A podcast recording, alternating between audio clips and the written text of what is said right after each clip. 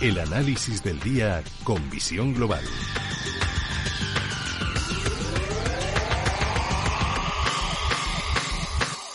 Y saludamos a Enrique Zamaco, el socio responsable de mercados en Securities. Enrique, muy buenas noches. Hola, muy buenas noches. Bueno, lo de buenas es un decir y por ser educada, porque verdaderamente la situación no está para, para hablar de buenas, porque estamos viendo en Estados Unidos cómo las caídas van siendo más abultadas, más del 2% es lo que está cayendo todo el sector tecnológico. El Parlamento de Ucrania acaba de aprobar el estado de alarma, el estado de excepción en el país. La verdad es que no pinta nada bien la, situación geopolítica. No, es un poco lo que venimos hablando a lo largo de las últimas semanas, ¿no? que, la situación geopolítica está, está muy complicada, que la situación en Ucrania pues se va tensando cada vez más. Eh, una de las apuestas que teníamos desde Link Securities era bueno pues que se solventara con eh, los primeros pasos que se habían dado de declarar eh, bueno pues una serie de repúblicas declara que, que, Rusia las declarara independientes, que, que, las aceptara como países independientes y que les ayudara militarmente, que es un poco lo que había pasado, pero parece que aún así ni siquiera es suficiente y que todavía vemos cómo eh, bueno pues el afán anexionista de Putin bueno pues está continúa tensando la, cuerda y continúa continuamos en una situación muy, complicada. Lo que es peor estamos en una situación que se puede tornar muy muy peligrosa no eh, tenemos que recordar que eh, bueno pues todo esto nace de un, de un acercamiento de Ucrania a la OTAN.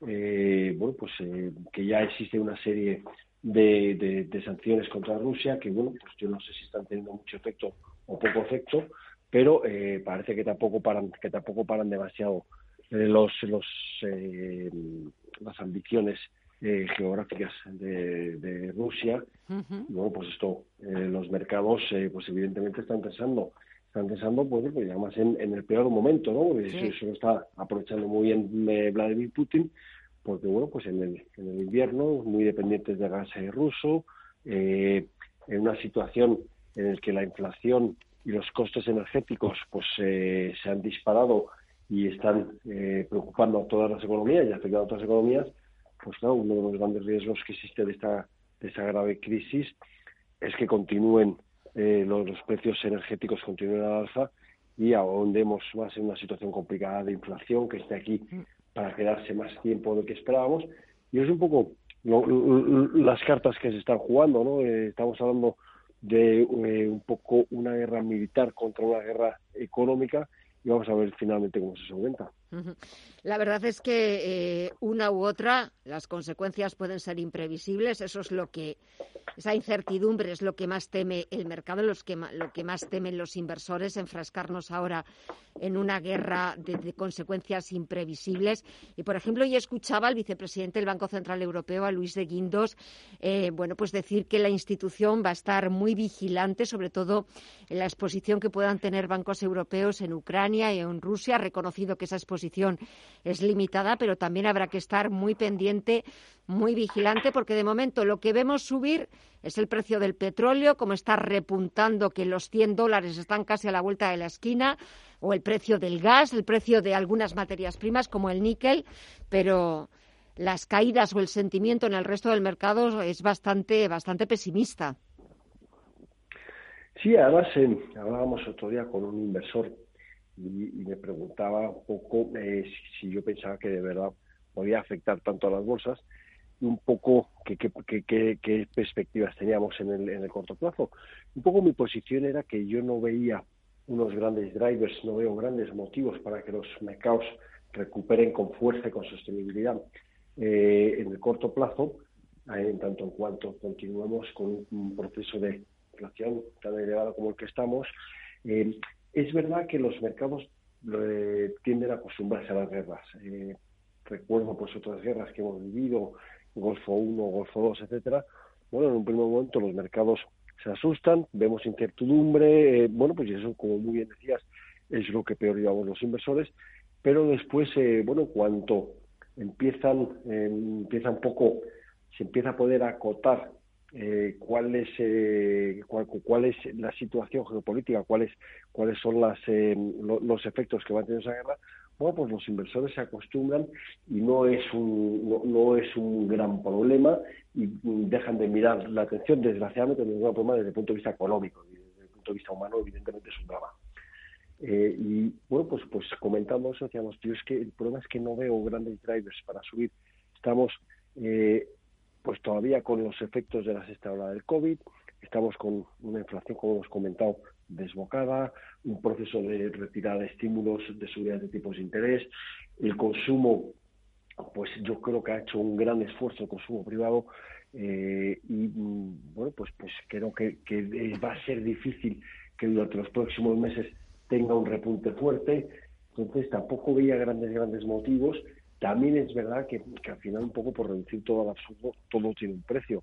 Eh, yo estoy viendo el mercado español, eh, bueno, pues en los 8.300 puntos y ves eh, el mercado norteamericano, bueno, pues que sí que hace un poco, como un 10%, pero si cogemos eh, los 10 últimos años de un mercado y de otro, pues la verdad que, que, que, que dice, oye, mm, pues al final por reducción absurda va a haber un momento en que España se esté quedando barata, pero creo que ese momento pues ahora mismo no ha llegado y yo creo que, que no nos vamos a desligar de lo que pueda pasar, sobre todo en las caídas. Es, verdad que cuando Estados Unidos cae, cae todo el mundo, y cuando Estados Unidos sube, pues ya veremos qué hacemos nosotros. bueno, pues creo que vamos a seguir un poco, un poco en esa tónica. Y en este, en este escenario en el que nadie sabe qué es lo que va a pasar, ni siquiera en en los 40 minutos que queda para que cierre Wall Street o ni siquiera mañana o pasado mañana.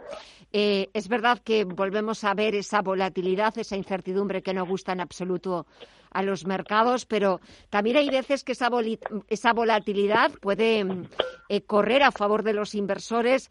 ¿Dónde podríamos estar eh, invertidos para que esa volatilidad juegue como a nuestro favor? Bueno, vamos a ver, la volatilidad, lo primero que tenemos que definir es, la probabilidad de que vuelva a ocurrir lo mismo. Es decir, un mercado que cae todos los días un 1% tiene volatilidad cero, ¿vale? Porque sabemos que va a caer un 1% y todos los días y siempre hace lo mismo. Lo que, lo que dice la volatilidad es cuánto se mueve aquello. Se eh, un mercado con volatilidad lo que nos da, lo que nos genera son oportunidades. Nos genera oportunidades tanto de compra como de venta. Es decir, lo que hay es un momento en que hay pánico en los mercados eh, y ahí bueno pues podemos aprovechar esos momentos para comprarlo que es un poco nosotros como estamos afrontando desde Link Securities esta situación es tener un buen colchón de liquidez tomar posiciones muy selectivas poco a poco. Eh, creo que eh, que se están generando oportunidades bastante interesantes de compra de medio y largo plazo. Intentar buscar compañías eh, pues que tengan ventajas competitivas, ventajas eh, tecnológicas, que tengan barreras de entrada, que tengan buenos márgenes, que tengan buena visibilidad y aprovechar esos momentos de mayor susto para, eh, para tomar posiciones. Como decían, hay que ser ávaro cuando el mercado tiene miedo y hay que ser miedoso cuando el mercado tiene es avaro. Pues un poco el momento en que todo el mundo tiene miedo, es un buen momento para tomar posiciones. Creo que nos podemos acercar en las próximas semanas a un punto de estos. Bueno, pues esperemos a ver qué es lo que sucede en las próximas semanas. Estaremos muy pendientes, muy vigilantes, como va a hacer el Banco Central Europeo con los bancos de la eurozona, para ver si no se ven demasiado afectados por esas sanciones impuestas por Occidente a Rusia. Vamos a ver en qué acaba toda esta historia, toda esta crisis, y lo contaremos aquí, como siempre, con los mejores expertos.